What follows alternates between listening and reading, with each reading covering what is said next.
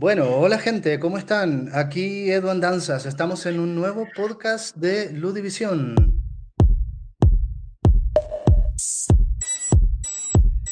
En estos momentos estoy aquí con eh, Guillermo eh, Sepúlveda, que es un eh, colega sociólogo y un compatriota que nos va a hablar en esta ocasión sobre ludificación y qué hay más allá de la ludificación.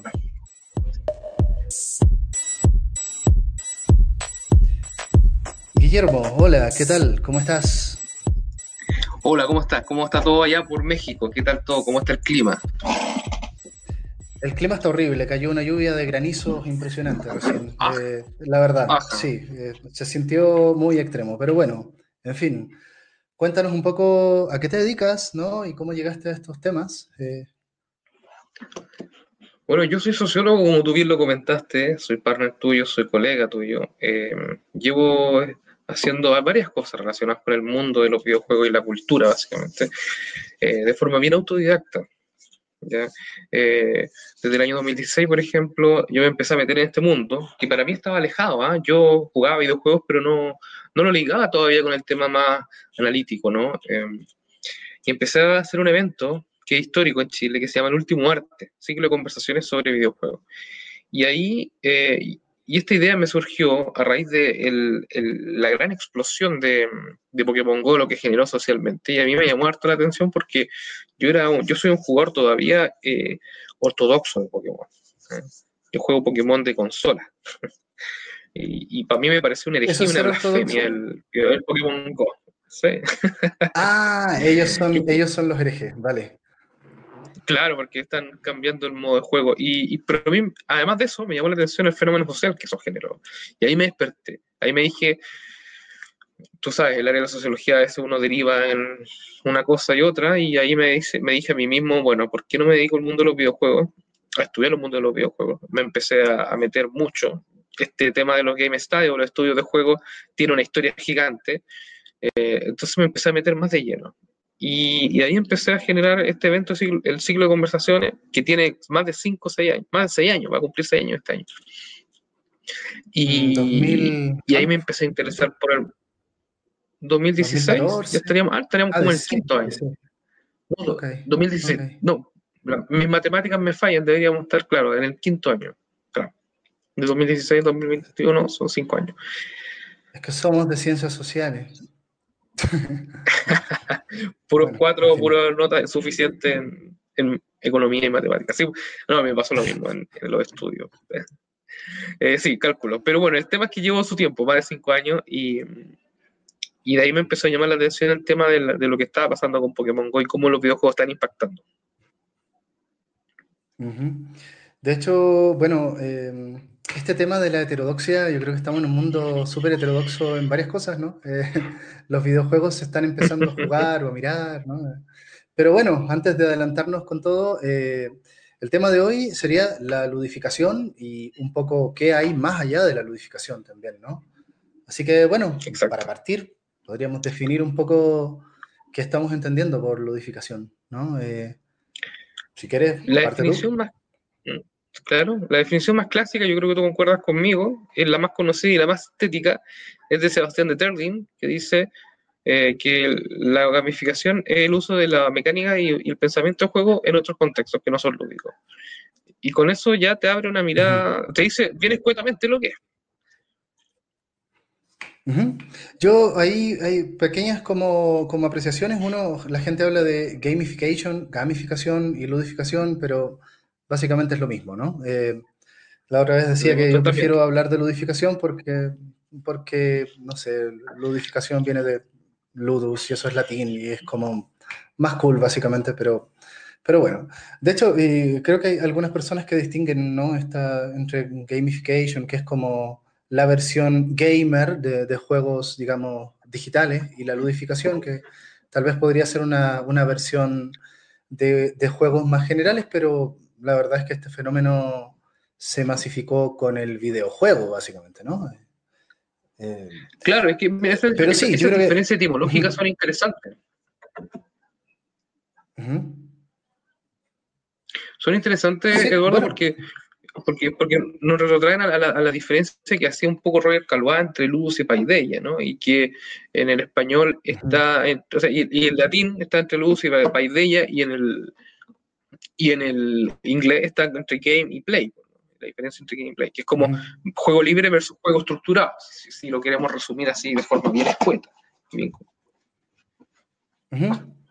Pero bueno, básicamente es, eh, usemos todos los principios, la estructura y, y, las dinámicas de los videojuegos y de los juegos en general, por extensión, en contextos que no son juegos, o sea, en actividades que eh, normalmente son actividades productivas o, o, que de alguna manera tengan un, un valor eh, social, eh, más allá de lo que puede ser el juego, que ahí está otra discusión de trasfondo también, ¿no? Eh, como si el juego no tuviera valor, básicamente, ¿no? Que, que también lo plantea Gelua, ¿no? pero bueno. Claro, Entonces, el, el tema de la, la voluntad libre que sea productivo. Uh -huh. Por ejemplo, la ludificación uno de alguna manera la ubica en las empresas, la educación, eh, tal vez en, contextos como de um, la sociedad civil, ¿no? Eh, podemos pensar en algunas aplicaciones que están ludificadas, ¿no? Por ejemplo, una de las más conocidas, ¿no? Es eh, el Google Maps, que tiene esta función del local guide, de guía local, donde tú puedes evaluar dando puntuaciones en estrellitas eh, o, haciendo comentarios o, respondiendo preguntas específicas como este restaurante tiene entrada para personas con discapacidad, eh, tiene eh, mudadores para bebés y cosas por el estilo, y te van dando puntos, ¿no? Y, y, como si fuera un RPG, tú vas subiendo de nivel de, de guía local de Google Maps, ¿no? Ahí hay como un ejemplo que mucha gente podrá conocer de ludificación. Claro. No sé qué te claro. parece. ¿Algún Solo ejemplos ejemplo? más. Son... Sí, que son los ejemplos más claros, más, más específicos, eh, más, más simples, si quieres, como para acercar un poco a la gente al tema. Pero yo amplío un poco el concepto y, y, y me he dado cuenta de que hay un juego no guiado, poco estructurado, que sigue cierta corriente hasta ciertos cierta fundamentos filosóficos y epistemológicos que de alguna forma transforman un poco el concepto del juego. Y, y por ende, y por, y por, derivado, y por extensión, afectan también a la gamificación o a la ludificación, como quieras decir.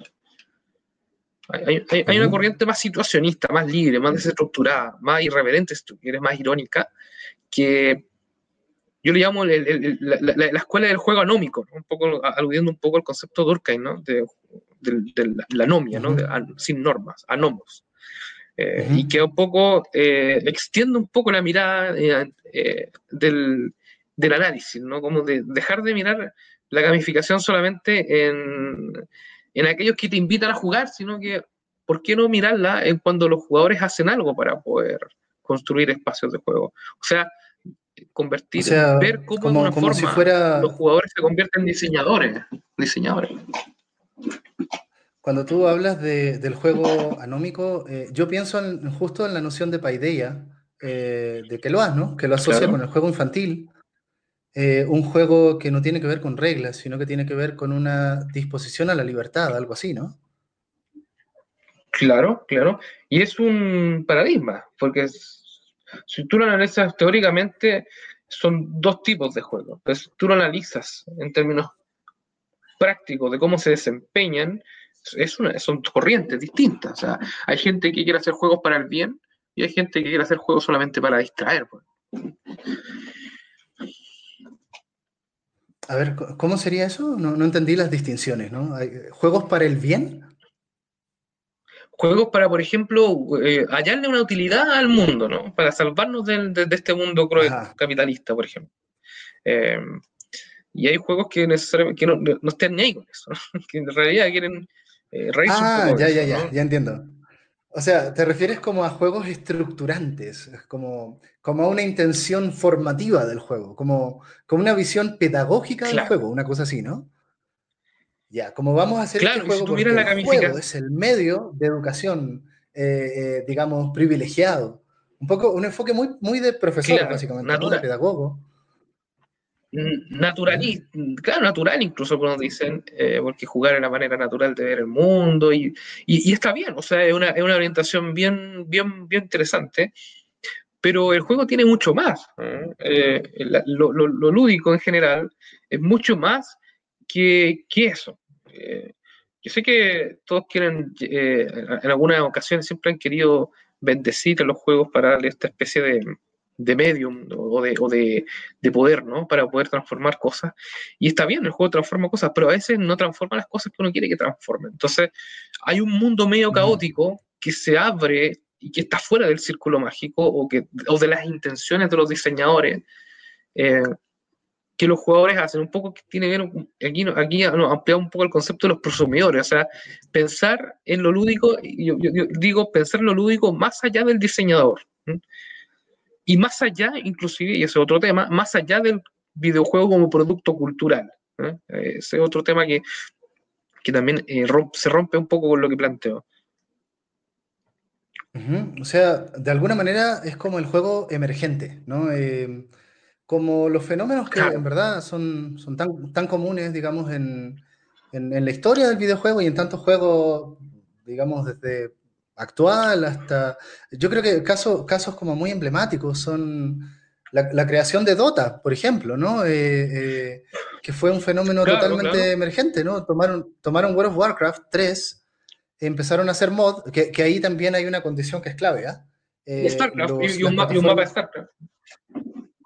Sí, sí, o sea, pero ahí, ahí la condición clave, me parece a mí, bueno, la, la condición clave es que de alguna manera Blizzard eh, fue mod friendly, ¿no? Eh, ahora, si no hubiese sido, tal vez hubiese sido más rupturista, pero como, como Blizzard es mod friendly, empezó a generar que, emergieran un montón de nuevos juegos, estaban los salieron los Tower Defense, ¿no? O sea, de ahí salieron, salieron como tres géneros. Eh, pero, pero estimado, esto viene de antes. Piensa tú, piensa tú que, que Carmack, Carmack, que era uno de los creadores de Doom, yo creo uno de los fundadores de Doom, y que era defensor del código abierto, eh, permitió que luego de un tiempo, al viralizarse tanto Doom, eh, se utilizaran su, su, engine para poder hacer juegos relacionados con Doom. ¿Cuántos Doom eh, medievales como Heretic o otros Doom de, de los Simpsons hicieron los propios jugadores gracias a un poco la lógica del código abierto que, o sea, los defensores del código abierto, y, que tiene que ver un poco con lo que tú estás mencionando de, lo que pasó con Dota y luego con LOL, pues, ¿no? De hecho, bueno, la cultura hacker, básicamente, ¿no? Está, está ahí. Eh, claro. Eh, eh, y, y, si estamos tirando línea para atrás, tú, tú, estás citando a, a Karma, ¿no? el otro que, que, de alguna manera puede estar muy en esa línea es Steve Wozniak, ¿no? El, el, colega de Steve Jobs, eh, que de alguna manera también estaba, era militante hacker. Eh, y justo el, digamos, la, la, ética hacker tiene mucho que ver con el juego en ese sentido. Eh, y, con, y con la posibilidad de, ¿cómo llamarlo? Como de, jugar, pero en, este sentido, no de crear un juego, sino de sentir la libertad de poder usar un código más allá de su propia finalidad, ¿no? De recrearlo, inclusive con una finalidad que, que, que, el juego en sí mismo no lo tenía. O sea, es súper interesante porque, o sea, con esto que estás planteando, yo, yo no lo había pensado nunca, ¿no? Cómo eh, de alguna manera toda esta cultura, bueno, yo hablé de la cultura hacker, pero tal vez más cercano en la actualidad a la cultura modder, de, lo, de la gente que claro. hace mods, eh, y, y, y, tal vez fenómenos como Little Big Planet, eh, eh, Dreams en la actualidad, o Super Mario Maker, por ejemplo, eh, del o contenido creado por usuario. Animal Crossing. Lo, que, lo que, uh -huh. Claro, lo que, lo que pasa es que un, hay un cambio ahí, como que antiguamente tenías que ser un ser eh, capaz, un ser que, te, que tuviera competencias relacionadas con la programación para hacer un mood, pero ahora los diseñadores están llevando al otro nivel este, este espacio de libertad y, y, y están haciendo los mismos juegos los que, donde tú los puedes modificar y que tiene que ver un poco con la personalización, ¿no? Que, que cada de los juegos se están volviendo cada vez más personales, ¿eh? Eh, uh -huh. en particular. Eh, más, por ejemplo, Animal Crossing, Minecraft, el mismo GTA, cada, están cada vez apelando más a la subjetividad del jugador más que eh, a, la, a la objetividad del diseñador, llamémoslo así. Es un poco un cambio de paradigma. Y, y, y, este, y, este tema del, del, código abierto abrió esto, ¿no? Dio la posibilidad de que, se, de que la gente experimentara, porque se, se abrieron dos, dos puertas, ¿no? La, primero la, la, puerta del código abierto, donde la gente que tiene competencias eh, digamos así, técnicas de programación, puede hacer sus y los puede difundir gratuitamente y puede reírse de algo, utilizarlos como medio para, como medios políticos, sociales, como quiera, pero también se abre la otra puerta, el otro portal, llamémoslo así, donde los diseñadores tradicionales hicieron juegos para que los jugadores que, para los jugadores, llamémoslo así, que no están tan metidos en internet, pero que sí, por ejemplo, se pueden comprar un Animal Crossing porque el marketing eh, lo hace visible, se metan a esos juegos y tengan la libertad de hacer cosas dentro que antes no se les permitían hacer. Entonces, son como dos puertas, pero yo creo que tienen que ver un poco con esta transgamificación de lo, de, de, lo lúdico, o sea, como de, de, salirse un poco del, del, círculo mágico, permitir que las personas participen dentro del círculo mágico y que la interacción no se reduzca al patrón que ofrece el diseñador, sino que a... Eh, o el juego nuevo que crea un modders o un hacker o a las eh, o a los propios eh, eh, los propios fenómenos, las propias situaciones que el jugador encuentra jugando, ¿no? Sí, por ejemplo, a ver, es muy interesante porque estamos hablando de la industria del videojuego y de un aspecto como bien propio del videojuego propiamente tal, ¿no? en la preparación del, del podcast, creo que justo quedó eso como desafío y ahora lo estamos como desarrollando, ¿no? Porque claro, cuando uno habla de ludificación o gamification, eh, a ver, para, que la gente que no conozca del tema, ¿no? Eh, entienda claramente, esto, imagínense, implemente juegos en la empresa para aumentar eh, la confianza entre los empleados o para, puntuar la, productividad de cada uno y, ponerlos en, en, en, competición en una tabla de puntaje, ¿no? Eso es lo que claro. tradicionalmente se conoce como, como, ludificación, ese es el, ese es el nicho clásico, ¿no? Eh, claro. Eh, pero ahora estamos hablando de otra, de otra cosa, dentro de la propia industria del videojuego, que tiene que ver con los mods, el contenido creado por usuario, ¿sí? Que es como, sí. como el juego te lleva a crear juego, ¿sí? Eh, que, que, ya no juego, claro. Perdón, suena, creo que soy riguroso y aún así suena como trabalengua, ¿no? Como el juego te lleva a crear juego, cosa que no es un juego. ¿Sí? Repito. Claro, eh, no, y también, porque, porque, programar y cre crear un mod no es un juego, es un trabajo. ¿Sí? Un claro. trabajo que puede ser satisfactorio, pero, pero es un, un acto productivo. ¿Sí? Es un trabajo Ahora, productivo bueno. que genera un producto, pero el producto a su vez se rompe por el solo hecho de haber tantas experiencias subjetivas acumuladas dentro de ese sistema. ¿Eh? Porque, porque eh, el concepto juego siempre estuvo, en términos clásicos, anclado a un objetivo, ¿no? A que tuviera la experiencia. ¿Tú crees que a, a alguien le importan las experiencias subjetivas dentro, por ejemplo, de un campo de fútbol? Eh, es muy difícil, ¿no? O sea, a lo más eh, a lo más te importa que, que, que, tu equipo gane o que, o que uh -huh. no sé, o que el árbitro se, se, porte bien con tu equipo y no, etcétera, te importa eso, pero bueno, lo bueno, que es hay, hay telenovelas, hay, hay, hay tel telenovelas futboleras, ¿no? Claro, ah, claro, ah, o sea, claro, bueno, sí. El, el, el palo de Pinilla en, Chile, bueno, y cosas, claro. la, la, mano de Dios, ah, hay, hay, hay momentos épicos. eh, claro, claro, pero, pero, por ejemplo, pero en el mundo del Internet, llamémoslo el mundo del Internet, está el videojuego más instalado que obviamente los deportes, por razones obvias y de origen, eh, lo lúdico está en todas partes, está, es mucho más abierto. Eh, tú puedes conocer, por ejemplo, lo que, puedes, lo que siente el jugador concreto que está jugando en un campo de juego y puedes saber lo que vivió y él lo graba y lo reproduce. Y, y, y si tiene las competencias, puede incluso hacer un meme de.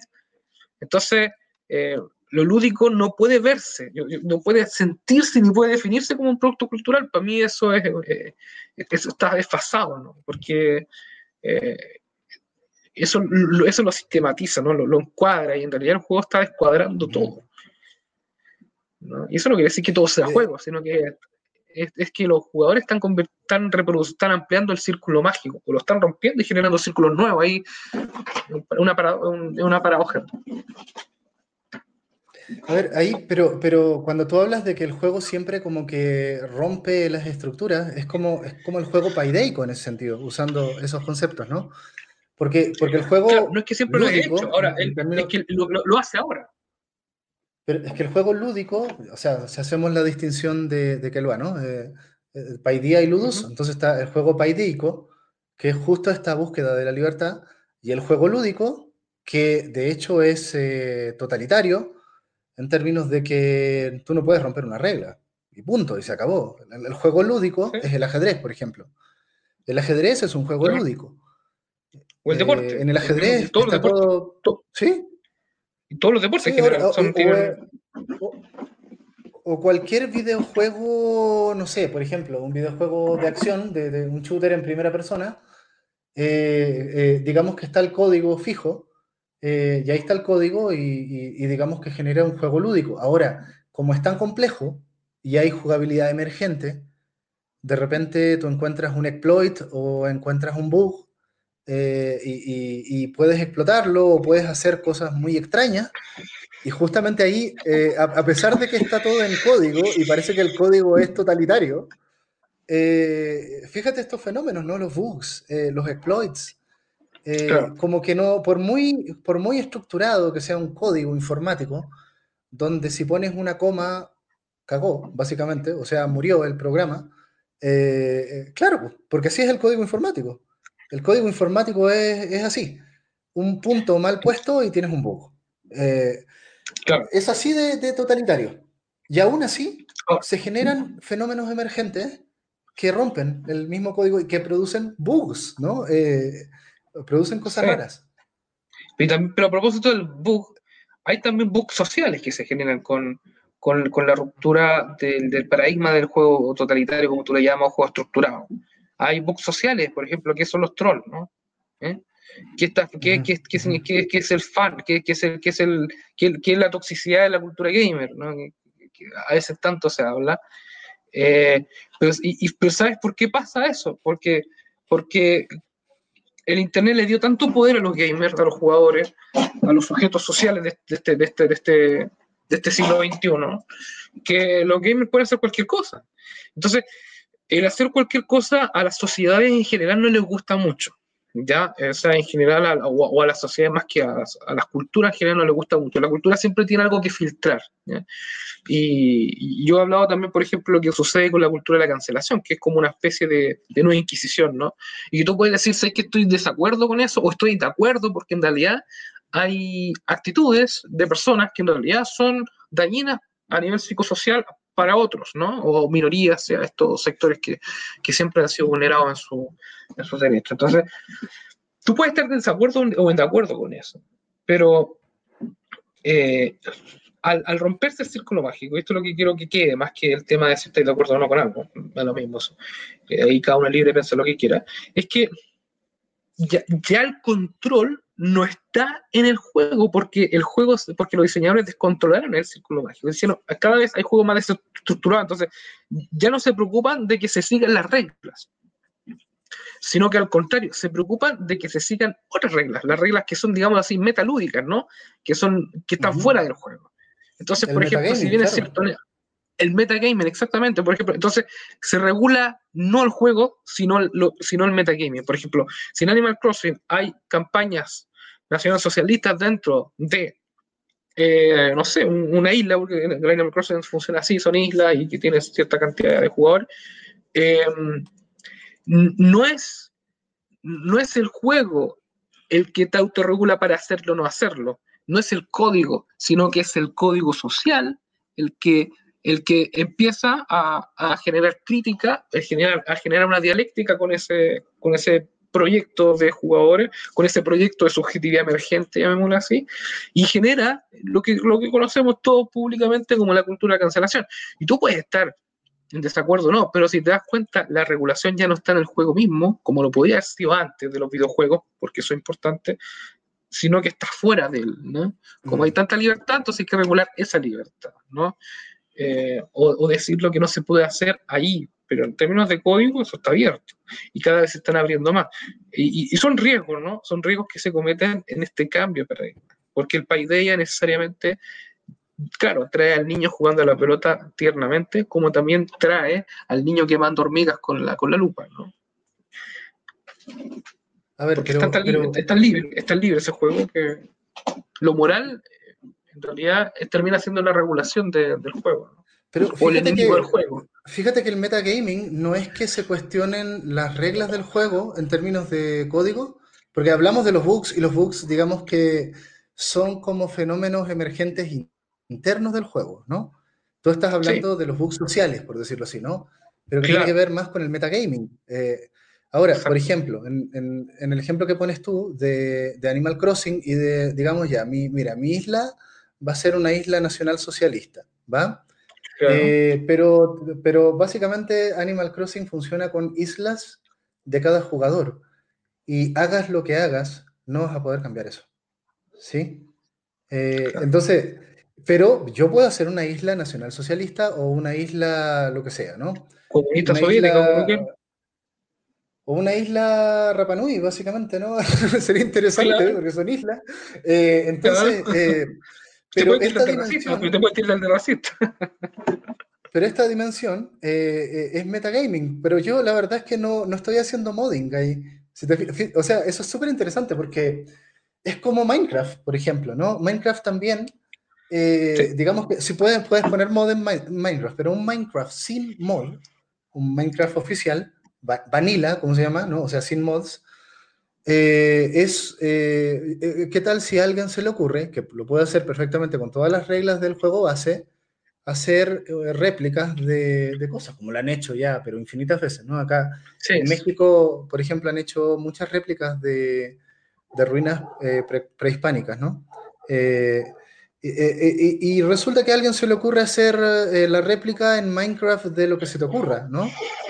Eh, eh, ahí no está rompiendo ninguna regla de Minecraft, no, no, está hackeando, no está modeando, pero incluso yo puedo hacer mensajes antisemitas o, o, lo que yo quiera, y, el mismo Minecraft tal vez puede ser como un, un fenómeno muy prototípico de lo que estás planteando tú, ¿no? Exacto. Y, el bug, y, se genera un bug social, porque eso genera roces, ¿no? Por ejemplo, si hicieras, por ah, ejemplo... claro. Y, ahí tú te das cuenta que lo lúdico no puede reducirse únicamente, primero, ya lo planteamos, a, la definición de objetivo o a, jugar el juego competitivo. Segundo, al, a lo que te diga alguien que tienes que hacer, ¿no? Y, tercero, al, al, incluso al eh, a la norma social, ¿no? a la moral actual, ¿no? a la moral política actual. O sea, van a existir estos, estos elementos y, y las empresas lo que van a hacer, van a, van a hacer, va a ser banear a, ciertas personas o a darle un castigo digital, quizá quitarle la suscripción. Eh, pero eso no se va a eliminar. Claro, o sea, para, dar una imagen pública de que eh, de alguna forma la, la, empresa, en este caso, por ejemplo, en Blizzard o, o, Epic Games, Bueno, o Twitch, lo que pasó con Twitch ahora, lo que pasó con Twitch. Me estaba leyendo recién una noticia de que van a castigar a los Twitchers no solo por lo que digan o comuniquen en el Twitch, sino que también por lo que hagan fuera de él. o sea, por ejemplo, si tiene un canal de YouTube hablando de política que a Twitch no le gusta, eh, pueden banearte. no porque tú estés hablando de política en el canal. Eso me parece súper delicado, ¿eh? Porque, o sea, mi contrato, por decirlo con Twitch, está en los videos que yo le subo a Twitch. Si yo en otra plataforma, como YouTube, quiero hacer un, un, video, digamos, donde, a ver, si yo digo groserías en YouTube, eh, me van a desmonetizar, pero tampoco es que vayan a vayan a quitar el video a menos que me hagan un strike o algo por el estilo, ¿no? Que, claro. Sí, ahí sí.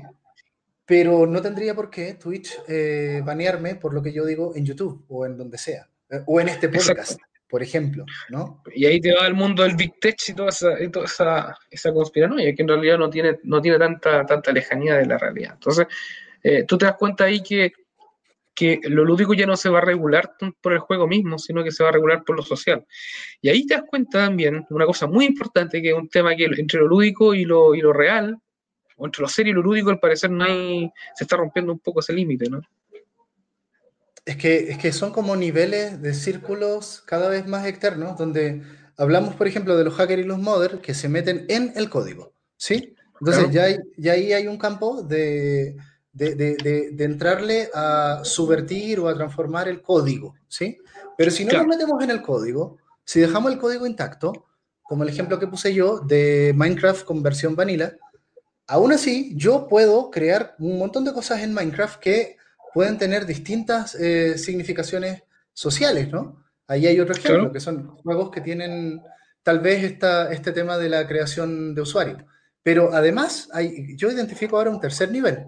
Eh, si yo soy streamer, que, que, lo soy, de hecho, eh, estoy jugando Final Fantasy VII ahora, eh, y de repente yo juego y transmito, y, y, yo tengo distintas actitudes, ¿no? Hay, hay, juegos que me invitan a tomarlos en serio y yo trato de tomarlos en serio, ¿no? Pero hay algunos juegos donde a mí me da por burlarme del propio juego, ¿sí? entonces yo hago streams de repente donde ocurren ciertas cosas y yo simplemente me río de, lo que propone el juego y no me lo creo, y me río de las actuaciones, por ejemplo, ¿no? Eh, y, le doy un tono irónico a, las cosas que hago, ¿no? Eh, entonces, yo tampoco estoy, yo estoy, a ver, no me meto en el código, estoy jugando el juego, eh, pero en, en, la transmisión estoy reinterpretando, y esto es puro metagaming, de acuerdo a ciertas cosas, ¿no? Eh, incluso no necesariamente para burlarme, ¿no? Eh, eh, yo, esto es súper interesante porque, por ejemplo, me pasó ayer, empecé a transmitir Final Fantasy VII Remake y de repente yo juego el juego y el juego tiene harto componente, de hecho, de, de, temas de barrios y de, y de clases sociales, te, lo encargo si le querés echar un ojo. no jugué, no jugué. ¿El remake? El remake no, solamente el clásico, pero... Ya. bueno, el, clásico, lo tiene, pero el remake eh, se, se, ensaña con eso. Se ensaña con, con, el clasismo, ¿no? Te lo refriega, te dice, mira la miseria de la gente que vive en la parte inferior de la plataforma de Midgar, ¿sí? Te, te, lo, te, lo, te, lo, pasa por la cara, ¿no? Eh, entonces, eh, y, y, y yo, como chileno, y de acuerdo a mi historia, interpreto eso de una manera personal. Eh, y, creo que no me queda de otra, y, creo que en ese sentido tampoco es, mala intención. Eh, y simplemente juego ese juego de acuerdo a cómo lo interpreto yo. Ahora, esto tiene mucho que ver con recepción de medios. ¿Qué pasa si lo juega un árabe? Eh, ¿Qué pasa si lo juega un surcoreano? va a tener percepciones distintas. O si lo juega un canadiense, o, si lo juega alguien de pueblos originarios, que, ojo, que los pueblos originarios también juegan videojuegos. Eh, esto es súper interesante porque tiene que ver mucho con lo, de colonial. Una, una amiga que, que sigue a, Ay, a un youtuber famoso, no me acuerdo quién, quién era, de estos que, que, hacen Minecraft. No sé si era Rubius o uno de esos, ¿no? Y, y el, el, youtuber estaba muy eh, extrañado de que tenía un seguidor de Afganistán, ¿sí? Eh, eh, eh, y decía, oh, mira, me están viendo desde Afganistán, ¿no?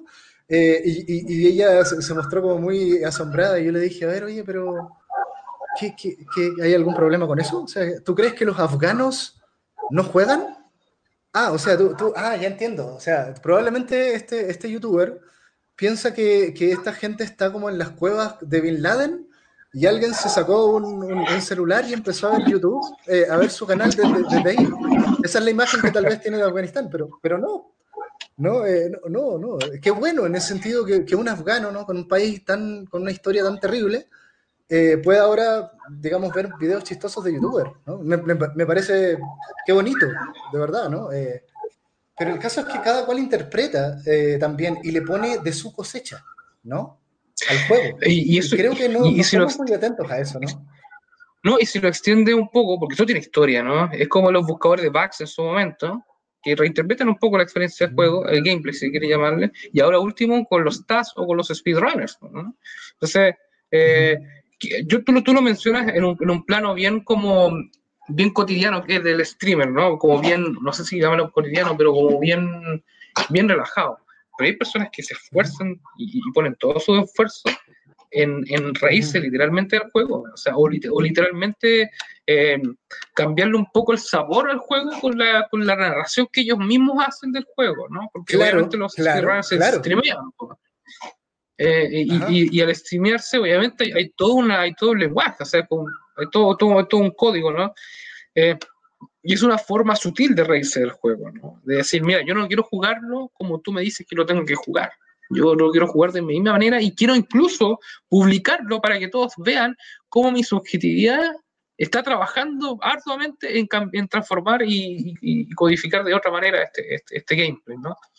Entonces, eh, es interesante el fenómeno del streamer porque eh, eh, aumenta todavía aún más la, digamos así, la subjetivización de la experiencia de lúdica ¿no? de, los videojuegos. La diversifica mucho más, la, complejiza mucho más. Y fíjate que, por ejemplo, en la actualidad, ¿no? en la misma línea, es muy difícil saber lo que va a pasar finalmente en la historia con un juego, ¿no? Eh, yo estoy muy presente en, un caso que, que, es de un juego de terror que es el Amnesia de Dark Descent. Yo no sé si lo ubicas por ahí. Eh, eh, ese, ese juego de terror, que de alguna manera sí fue importante en, en renovar el terror, ¿no? por ahí por los 2000. de algún, los desarrolladores tenían una propuesta de terror como muy filosófica. ¿sí? Ellos querían que el juego fuera, en las entrevistas, ¿no? Fuera como una especie de búsqueda de, cómo entender el mal, ¿sí? Y cómo entender una especie de descenso al mal, ¿sí? Ese era el tema. Pero ¿qué pasa? Que el, juego realmente tiene una atmósfera muy perturbadora y el juego empezó a hacerse famoso porque los youtubers y streamers empezaban a jugar ese juego y, las personas empezaban a reírse de los sustos de los streamers. ¿Sí? Entonces, todo el sentido original y, profundo que tiene el juego y que tú te pones a buscarlo eh, está. De hecho, el segundo Amnesia, que es A Matching for Pigs, es mucho más denso y como que se fueron, digamos, que dijeron, ah, así que se están riendo de nuestro juego, vale, vamos a hacer un juego más denso aún. Eh, y a la gente no le gustó porque la verdad es que el éxito de Amnesia de Dark Descent tuvo que ver mucho con ese epifenómeno de que, ah, mira, esto es para reírse. De hecho, fíjate, un juego de terror, pero que la gracia que tiene es que nosotros nos reímos de cómo se asustan los streamers. ¿No? O sea, de, vuelta tal manera, en 180 grados el concepto. El concepto. exacto. el concepto del juego, el, objetivo, el objetivo. Claro, y, el, tema, por ejemplo, que, como quedó, eh, la gente lo recuerda un poco así, ah, este es el juego de, de, los youtubers que se asustan. Y, de tal manera que el último Amnesia eh, eh, abrazaron un poco esa idea, los Frictional Games, ¿no? Entonces pusieron, volvieron a sus orígenes. Claro, el juego también tiene, o sea, si tú le quieres ver el lado profundo, lo tiene y lo tiene mucho. Pero si quieres usarlo para, para asustar youtubers, sobre todo mujeres, porque hay un particular fetiche de ver a mujeres asustadas con este tipo de juego, también lo puedes hacer. Tanto así que la protagonista es mujer. De tal manera de que las mujeres se identifiquen más. Bueno, y hombres también te puedes identificar. Es, bien interesante ese fenómeno. Bueno, Ahí te, ahí te, das cuenta, sí, más allá del tema de género, ahí te das cuenta un tema importante también, porque que, de que la, la, la, comunidad gamer es más poderosa dentro de la industria. Sí. No es solamente sobre un todo cliente. Sí, por sobre todo no es un cliente, no es un, no es un sujeto receptivo de la propuesta de juego que tienen diseñado, sino que al contrario es un sujeto dialogante, crítico, que, ejerce incluso un efecto dialéctico en la industria y que funciona como filtro para, para, para, para que aquellos incautos que recién se están metiendo en la industria eh, reciban eh, no solo el juego, sino que además las opiniones de todos los gamers. ¿Qué es lo que pasa? Tiene dos caminos imagínate, toda la gente que, que, es virgen a nivel gaming, ¿no? que está como de alguna forma eh, recién entrando, entra después de haber escuchado un montón de, de reviews, trailers, streamers, etc. Eh, la mayoría, no, no creo que todos, pero entonces hay, incluso los juegos antiguos tienen mucha más opinión y comentarios que los, que los nuevos. Entonces, entonces hay, un filtro, ¿no? Hay un filtro. Es como Matrix, ¿no? es difícil llegar al cielo. Hay una nube gigante oscura que son los gamers y que opinan y, y, dan, y pelean y, dan opiniones de aquí para allá. Y ese campo caótico como campo de esteroides como que aparece, es como que filtra la, opinión pública en torno a un juego. ¿no? O sea, de hecho los vírgenes, por decirlo así, son eh, la, la, elite, ¿no? Eh, porque eh, la mayoría de las personas que dicen, mira, yo no quiero ver ninguna reseña, no quiero ver nada, y yo simplemente quiero conectarme con el medio, con el juego, el nuevo juego, ¿no? O sea, son la élite, son la élite económica en ese sentido, ¿no? O sea, el juego que salió hoy va, yo no voy a ver ninguna reseña para no, no enturbiar mi visión, no contaminarme, pero eso es porque yo me compré el juego hoy. Ahora, si tú quieres jugar un juego de hace cinco años, olvídalo. Y hay una representación social muy fuerte. Y por ejemplo, lo que tú dices del poder de la comunidad gamer, ¿no? Eh, eh, eh, Dark Souls, ¿no? El Dark Souls 1, que, que, ya es tan legendario y hay una opinión tan marcada de que es uno de los juegos más influyentes del, del, de la última década, básicamente, ¿no? Pero cuando salió Dark Souls 1, eh, o sea, yo me acuerdo que, que sí fue un fenómeno de nicho, pero mucha gente que vio Dark Souls 1 en el momento del lanzamiento dijo, ¿y esto qué Qué malo el juego. No, esto no. Mira la movilidad que tiene, o sea, no. Oye, te matan inmediatamente. No, esto no. No, malo el juego. Y en una de esas, eh, si se hubiese creado la comunidad, ese juego hubiese muerto eh, sin gloria. ¿Qué es lo que.? Pero alto, alto, alto, alto, alto. Em, y este, este, y este es un gran dilema para el, para el mundo indie, porque en el, mundo indie generalmente entra mucha gente virgen al juego. Y virgen no solamente porque eh, no, no, nunca he jugado, sino hay gente que ha jugado mucho, pero que no conoce un juego y recién lo encuentra, ¿no? Y porque un grupo indie hizo un juego. ¿Qué es lo que le pasó a No Man's Sky? Que lo hicieron puré. ¿Qué es lo que le pasó a Cyberpunk? Que también le hicieron puré, aún sobrevive, mejor, mejor, mejor que mejor que No Man's Sky, porque no es tan indie el proyecto. Pero, pero antes era la, gloria absoluta del videojuego, ¿no? Antes de que se lanzaran. Era el hype total. Cyberpunk. Claro. y a No Man's Sky le pasó lo mismo. Todos querían jugar No Man's Sky.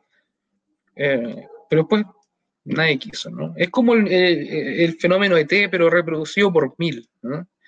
El hype generó el juego ET en Atari en 1983 era gigantesco pero cuando lo jugaste no te gustó y listo, y se reprodujo la idea de que, y se generó un crash incluso, se dice en términos históricos sociales de la historia del videojuego. Ahora no hay crash, sino que hay mini crash que se van generando dentro de la misma eh, historia del videojuego. Pero fue un buen crash, entre comillas, el de Cyberpunk, ¿no? Bueno, pero está amortiguado, ¿no? Hay otras cosas ahí. Ahora, claro, no sé. no más cayó, no, no más cayó, cayó al infierno, al inframundo y ahí quedó. Eh, eh, pero resucitó de entre los muertos, porque después de tiempo, ahora No Man's Sky eh, es un buen juego. Si los ves las reseñas actuales, 2020-2021, hicieron un port para un upgrade para PS5. eso no lo hubiesen hecho si no tuvieran un poco de fe en, No Man's Sky en la actualidad, ¿no? Entonces ah, también pasa. hay juegos que mueren. Pero, aún, pero, aún, la cicatriz quedó, ¿no? O sea, no va a ser. No, quizá son, son los más exploradores ¿no? del mundo gamer los que se, se dan, le dan una segunda oportunidad. Bueno, Guillermo, mira, estamos ya, ya llevamos como cuarenta y tantos minutos. Eh, vamos un poco cerrando con el tema. Yo sé que es un tema súper complejo, ¿no? Y probablemente queden muchas cosas abiertas, pero mira, a mí vamos a tratar de, hilar un poco los cabos, ¿no? Eh, a ver si me ayudas también un poco con esto, porque son muchos temas, ¿no? Empezamos hablando de la ludificación. Eh, de alguna manera hay un concepto clásico de la ludificación que tiene que ver con sacar los conceptos del videojuego y, llevarlo a, otras esferas de la vida social, ¿no? Y justo nosotros empezamos a hablar de qué pasa con la ludificación en, dentro de la industria del videojuego, con este tema de la cultura hacker, los modders y el contenido creado por usuario, ¿sí? Y luego eh, eh, empezaste a plantear justo este, este tema del juego paideico y de la disposición, digamos, eh, a, trascender las reglas del juego. y hablamos de los hacks, de los exploits, de los bugs, ¿no? Y de, y de cómo tú planteas que hay bugs sociales, ¿no? Que, que, tiene mucho que ver con el metagaming, ¿no? Con, con, el uso que, que, la gente le da al videojuego y cómo la gente ahora, la comunidad en particular, y, las diversas, la comunidad es una cosa muy heterogénea y muy amplia, empiezan las comunidades, gamers, ¿no? Eh, empiezan a apropiarse del juego y de lo que significa el juego, ¿no? Como el caso del primer Amnesia, de Dark Descent, un juego de terror que la, verdad es que después la gente veía a los youtubers para reírse, ¿no? Eh, no sé. Entonces, ¿a qué, ¿a qué va todo esto finalmente, no? ¿Y cuál, cuál sería esta tendencia? Hay un diálogo cada vez más abierto. hay, un, hay un diálogo cada vez más abierto entre las comunidades gamer y la industria. Eso es lo que está pasando, estimado. Antes necesitáis un, un hacker para que un juego tuviera una experiencia de juego distinta. Ahora necesitas simplemente una opinión pública fuerte que ya existe para cambiar el juego. ¿no? Eh, entonces, ya la industria dialoga, a veces positivo, a veces negativamente, más con esta nube oscura que generan las comunidades, ¿no? Y, actúa y piensa dos veces antes de, transmitir algo por esta enorme nube gigante que está ahí, ¿no? Entonces, este diálogo va a ser cada vez mayor. Yo no soy futurólogo, creo que tú tampoco, pero se prevé de que esta interacción va a ser cada vez más amplia, ¿no? Y quizás la, nube, y quizás van a haber cada vez más, más comunidades. Y que al, al, crecer este, este, este manto, ¿no?